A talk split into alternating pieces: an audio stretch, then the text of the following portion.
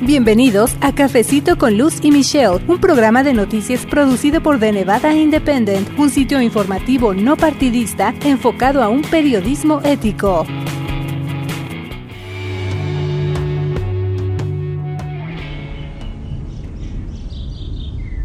Ya ha mejorado un poco el clima aquí en Las Vegas, Nevada, inusual para esta época del año donde generalmente ya se empieza a sentir ese calor intenso del verano. Así las cosas amigos, ¿cómo están? Muchas gracias por estar escuchando un episodio más de Cafecito con Luz y Michelle, que es el podcast en español de The Nevada Independent. De hecho, este es ya el episodio 60. Gracias a ustedes seguimos creciendo y por supuesto seguimos produciendo contenido en todas nuestras plataformas para mantener informada a nuestra comunidad en nuestro idioma. Mi nombre es Luz Gray, yo soy editora asociada y para cuando usted esté escuchando este podcast ya me encontraré en Carson City, la capital del estado de Plata, para cubrir los detalles de lo que es ya la última semana de la octogésima sesión legislativa estatal, informando desde allá a nuestra comunidad. A veces hay temas que nada más se cubren en inglés, entonces uno de nuestros objetivos es servir como puente, como yo le llamo, entre estos dos mundos de inglés y español. Pero en este episodio en particular, junto con mi colega reportera Michelle Rindels, le presentamos un resumen de algunas noticias que ocurrieron en la semana en Las Vegas y desde luego en todo el estado de Plata. Y bueno, si usted, por ejemplo, vive aquí en Las Vegas o viene de visita, se va a dar cuenta que ya se abrieron a la circulación unos carriles que se llaman de alta ocupación. Y nosotros como automovilistas, ¿qué debemos saber para manejar correctamente, usar correctamente estos nuevos carriles. De eso le vamos a platicar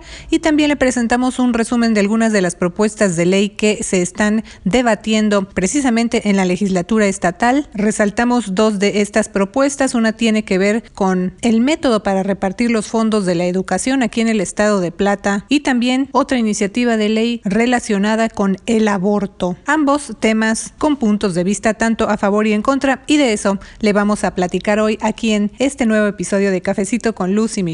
Muchas gracias por escucharnos y le voy a invitar a que pase la voz para que más personas descarguen estos episodios completamente gratis. Un saludo hasta donde usted se encuentre. Muchas gracias.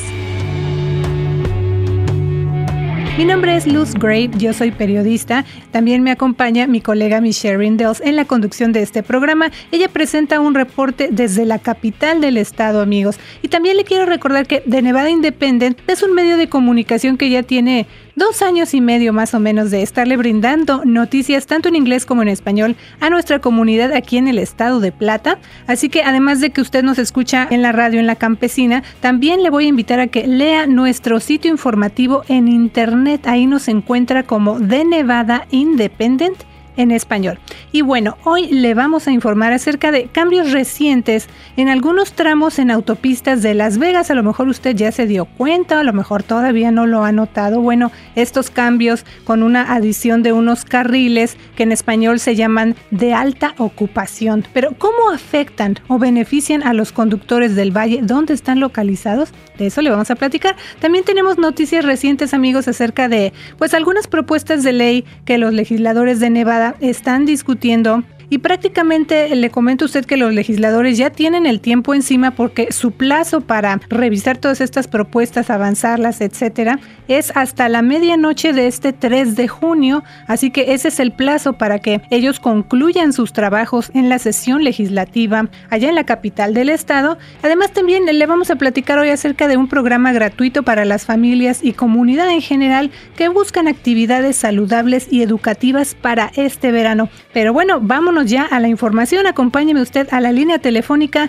para enlazarnos hasta Carson City, la capital de Nevada, donde se encuentra mi compañera Michelle Rindels. Hola Michelle, ¿cómo estás? Tenemos mucho que informarle a nuestra comunidad. Hola Luz, sí, nos da gusto que nuestro trabajo nos mantenga tan ocupadas, pero en esas semanas recientes vamos a tener todavía más noticias para la comunidad porque hay varios acontecimientos que reportar. ¿Qué te parece si platicamos acerca de los cambios recientes que ya se ven en algunas autopistas en Las Vegas. Información importante para los conductores del valle porque desde este lunes 20 de mayo ya están abiertos a la circulación unos carriles que se llaman de alta ocupación, así se traduce al español. Yo ya he visto pues algunos de esos carriles en Las Vegas, así que si usted va manejando, por ejemplo, por la Interestatal 15, pues va a poder distinguir a distancia esos carriles que tienen una señal de tránsito en forma como de un rombo son unas rampas que están paralelas a los carriles, digamos, regulares de las autopistas, ¿no? Entonces los conductores, por ejemplo, de California, de Arizona y de Utah, pues ellos ya están familiarizados con estos carriles porque allá los usan en estos estados pues desde hace tiempo. Sí, Luz, parte de mi familia vive en California, así que voy muy, muy seguido para allá y he visto esos carriles que en inglés se conocen como HOV, High Occupancy Vehicle Lanes también muchas personas de Las Vegas viajan a California, así que su uso es muy común.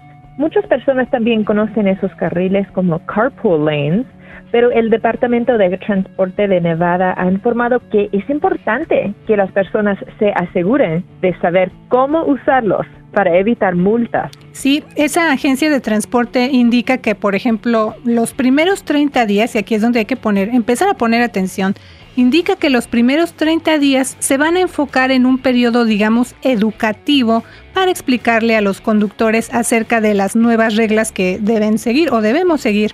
Pero después de esos 30 días, entonces las personas que cometan infracciones en esos carriles van a ser multadas con 250 dólares. Así es, Luz. Esos carriles reemplazan las llamadas líneas express que estaban en la interestatal 15 pero las autoridades hacen énfasis en que esos nuevos carriles son de uso exclusivo para dar referencia a vehículos que tengan a más de un pasajero y para reducir el tráfico, entonces los conductores que van solos en sus vehículos no los pueden usar. Otro objetivo que se busca alcanzar con estos carriles, que en total suman poco más de 22 millas y están entre Silverado Ranch Boulevard y Elkhorn Road y que conectan a la Interestatal 15 con la autopista 95 es transportar a más personas pero usando menos vehículos. Entonces estas líneas van a estar abiertas las 24 horas del día, los 7 días de la semana y son parte del millonario proyecto Neon de remodelación para mejorar el tráfico, sobre todo en esta área tan congestionada que se conoce como Spaghetti Bowl, un proyecto que se ha llevado varios años y se espera concluir en julio de este año. Pero con estos cambios, pues también llegan reglas que los conductores debemos tomar en cuenta. Así es, Luz. Los vehículos que sí van a poder transitar en esos carriles nuevos de alta ocupación son los que lleven más de un pasajero. Y aquí hay que mencionar que los bebés cuentan a motocicletas, aunque solo vaya un pasajero, vehículos de RTC, ah, conocida como Comisión Regional de Transporte, con o sin pasajeros, y vehículos de emergencia que lleven las sirenas prendidas o apagadas. Entonces, los vehículos que sí van a poder transitar en estos carriles nuevos de alta ocupación son los que lleven más de un pasajero, y ya mencionamos que los bebés cuentan. Motocicletas, aunque solo vaya un pasajero, los vehículos de la Comisión Regional de Transporte con o sin pasajeros y vehículos de emergencia que lleven las sirenas prendidas o apagadas. Ahora, los vehículos que no tienen acceso a estos nuevos carriles de alta ocupación son donde solo vaya el conductor, autos eléctricos, a menos que esos autos eléctricos pues lleven más de un pasajero, camiones con más de dos ejes, aunque viajen más de dos personas, y las mascotas no cuentan como pasajeros. Esta información está en el sitio de internet del Departamento del Transporte, donde hay unos gráficos que ilustran esos datos también. Pero con la apertura de esos carriles también llegan quienes cuestionan el costo y si en realidad van a cumplir con el objetivo de aliviar el tráfico.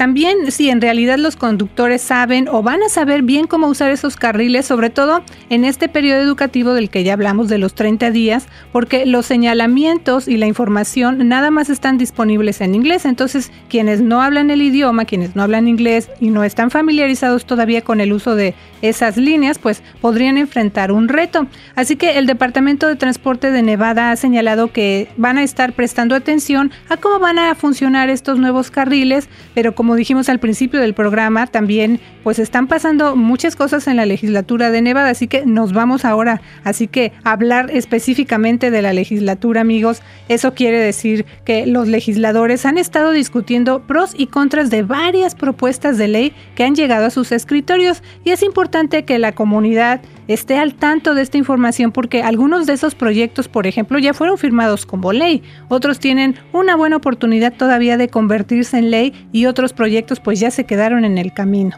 Así es, Luz. Además, ha aumentado la actividad aquí en los pasillos de la legislatura, con representantes de grupos que están presentando sus argumentos tanto a favor como en contra de ciertas iniciativas, en especial una relacionada con la educación y también porque ya quedan pocos días para que se acabe la sesión legislativa estatal.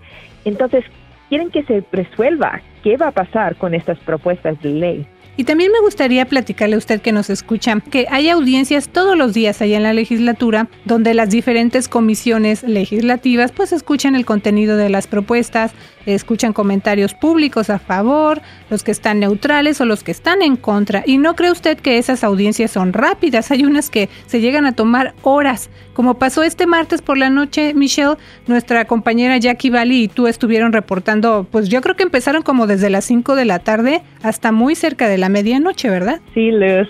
Fue la primera audiencia para discutir la iniciativa que busca renovar la fórmula de financiación escolar de Nevada, que es el método que se usa para determinar cómo se reparten los fondos para la educación aquí en el estado. Ese no es un tema fácil porque esa fórmula no se ha cambiado desde hace 52 años y además, como ya dijimos, quedan poquitos días para que se acabe la sesión legislativa. Sí, de hecho, esa propuesta que se llama SB 543 tiene muchos ángulos y varios grupos pues tienen sus argumentos tanto a favor como en contra. Michelle, por ejemplo, ¿cuáles son algunos de esos puntos de vista? Vamos a empezar con el sector de estudiantes de inglés como segundo idioma, los que viven en hogares de bajos ingresos o bajos recursos o los que tienen capacidades diferentes. Ahora tenemos programas que se llaman Zoom Schools o Victory Schools y brindan más recursos a escuelas con una alta tasa de estudiantes viviendo en la pobreza o quienes están aprendiendo inglés. Pero no todas las escuelas en el estado son Zoom o Victory Schools y por eso no todos los estudiantes quienes están aprendiendo inglés están recibiendo recursos extras. La nueva fórmula distribuiría los recursos Zoom a todos los estudiantes quienes están aprendiendo inglés, pero porque más estudiantes están recibiendo el dinero, la cantidad de dinero para cada estudiante es mucho menos. Las personas que apoyan las escuelas Zoom están preocupados que no va a ser posible brindar la calidad de servicios que ya ofrecen, porque el dinero está estirado o está diluido entre miles de estudiantes adicionales. Si se pasa esa propuesta sería un cambio histórico para el sistema educativo del estado de Plata. Pero, ¿qué dicen algunos grupos que sí quieren que se apruebe esta fórmula de financiación, Michelle? Porque anteriormente nos mencionaste algunos que no están como muy a favor de esta propuesta, ¿no? Sí, Luz, hay mucha gente que apoyan la fórmula nueva, pero los opositores incluyen líderes de distritos en condados rurales. La fórmula en general busca ofrecer más recursos a grandes distritos urbanos como el distrito escolar del condado Clark, pero no hay nuevo dinero, entonces toma de distritos rurales para ofrecer más a distritos urbanos. Sí, estaban informando ustedes en su reporte estas, pues estos comentarios que hacían precisamente los líderes de estos condados rurales que tienen esa preocupación y una de las partes más largas de la audiencia del martes, porque ya dijimos que duró como cuántas horas, como siete, ¿verdad? Fue la como siete, como siete, bueno, fue maratónica. Fue la presentación de un, un analista económico, él se llama Jeremy Agüero. Él representa a una de las piezas clave en este proyecto de ley porque él ayudó a diseñar la propuesta basada en un modelo de financiación centrado en el estudiante. Ya dijimos que es una propuesta que no ha tenido cambios desde hace 52 años, entonces el señor Agüero, este economista, pues ayudó a diseñarla. Pero ¿de qué más habló él en su presentación, Uno de sus puntos fue que la manera en que Nevada actualmente distribuye fondos es tan complejo y tan confundido que es difícil para el público ver a dónde van mis impuestos. Ah, porque mis impuestos suben y la calidad de las escuelas no sube. Una de las grandes metas en esta propuesta es crear un sistema que es más claro y más fácil entender para que el público entiende cuáles son las necesidades y qué es nuestra siguiente etapa como un Estado para mejorar las escuelas. El sistema actual es tan complejo que hay cuatro o cinco respuestas diferentes a la pregunta cuánto dinero gasta el estado de Nevada para la educación. Nadie está de acuerdo en la respuesta de esa pregunta. Entonces, eso necesita ser simplificada. Pero como en todo existen dos lados de la moneda, y aunque en general cuando se menciona la palabra educación, se piensa en algo positivo cuando se trata precisamente de eso, Michelle, de escoger cómo se va a repartir el dinero para las escuelas, la cosa cambia. ¿Qué argumentan quienes no están convencidos con el contenido de esta iniciativa de ley? Hay varios argumentos en contra de la propuesta, pero al fondo la oposición tiene que ver con una falta de dinero. Muchos están de acuerdo de que la fórmula funcionara si fuera una gran inversión en la educación, eh, el Estado podría ayudar a los distritos rurales para que el movimiento de fondos hacia los distritos urbanos no les dañe. Y todos los estudiantes con necesidades extras recibieran una cantidad sustantiva de dinero extra pero hay una escasez de dinero y los grupos están peleando para que no pierdan demasiado dinero en esta transición. Y como mencionamos, pues todavía falta más porque los legisladores no tomaron una acción inmediata acerca de esta iniciativa de ley. Ya nos explicaste tú que lo que viene, así que vamos a estar al pendiente y le pedimos que siga escuchando Cafecito con Luz y Michelle para que se mantenga informado, sobre todo en español, acerca de temas como este que pues muchas veces solo se reportan en inglés. Pero bueno, las noticias nunca descansan, así que otra propuesta de ley que también acaparó la atención fue una que está relacionada con el aborto. El martes 21 de mayo hubo propuestas en varias partes de los Estados Unidos y el sur y el norte de Nevada no fueron la excepción. Todo esto porque se aprobaron iniciativas de ley, eh, legislaturas que están encabezadas por republicanos en el sur de los Estados Unidos y en otros lugares del país en semanas recientes. Así es, Luz. Esas iniciativas de ley restringen o prohíben por completo el aborto. Aquí en la legislatura de Nevada, controlada por los demócratas, se dio un paso en sentido opuesto, porque los asambleístas votaron para aprobar un proyecto de ley para despenalizar el aborto y asegurar que las mujeres se les facilite el acceso a ese procedimiento. Pero ¿qué más indica esa propuesta de ley aquí en Nevada? Por ejemplo, esa propuesta indica que no ampliaría la capacidad que tienen las mujeres para practicarse un aborto, lo que aquí en el estado generalmente se limita a las primeras 24 semanas de embarazo. También esa iniciativa propone eliminar las sanciones penales por delitos graves relacionados con el aborto. Esas sanciones han estado en vigor aquí en el estado desde principios del siglo XX.